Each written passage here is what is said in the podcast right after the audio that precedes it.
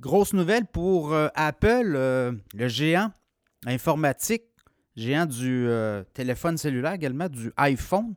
Il fabrique l'iPhone et d'autres produits très en demande. Mais hier, on a annoncé qu'on abandonnait le projet Titan, projet de construire une voiture électrique. On travaillait là-dessus depuis plusieurs années, en secret évidemment.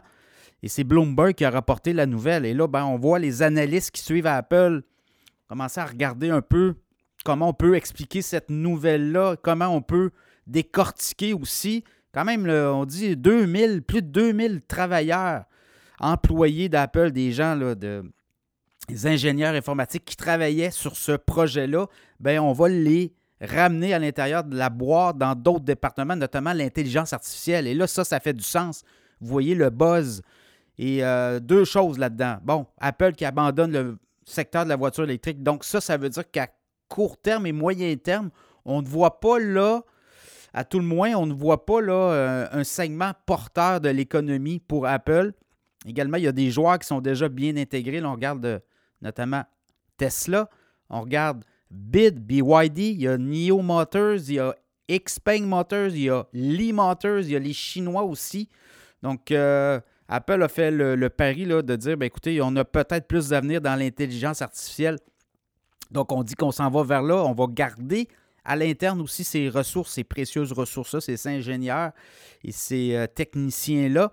Donc, à court terme, moyen terme, ça pourrait avoir un impact bénéfique sur le titre d'Apple qui s'est fait brasser au cours, euh, je vous dirais, des dernières séances depuis le début de l'année titre est monté à 195 Et là, au moment où on se parle, 182, 180 Donc, euh, je regarde les analystes sur Apple, ben, ils disent écoutez, il y a un mouvement baissier sur le titre, mais à long terme, ça peut être, ne, peut être que bénéfique. Et là, si je regarde un peu depuis un an le titre d'Apple, vous avez quand même 23% de rendement. Ce n'est pas du 200% comme Nvidia, évidemment. Là. Quand même un titre où, euh, dernier trimestre, 100 près de 120 milliards de revenus en trois mois et 33, près de 34 milliards de profit net. Donc, euh, quand même assez rentable la business. Et il y a un dividende aussi d'associé à ça. On a beaucoup de liquidités en cash. Euh, je regarde le taux de rentabilité, c'est 28% dans le cas d'Apple. Donc, euh, dans le cas d'Apple, ben, on change la stratégie. Évidemment, on pompait beaucoup d'argent là en RD. On va continuer à la pomper, mais de façon différente, sur des nouveaux produits, évidemment.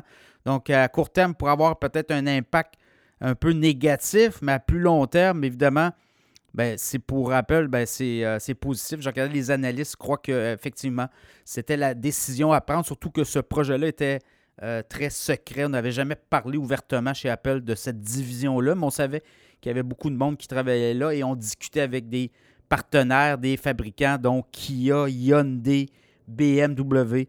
Donc, Apple, titre à surveiller dans la mesure où, évidemment, ça fait brasser beaucoup, pourrait rebondir à la bourse peut-être euh, un petit peu plus tard dans l'année. Ça sera à surveiller.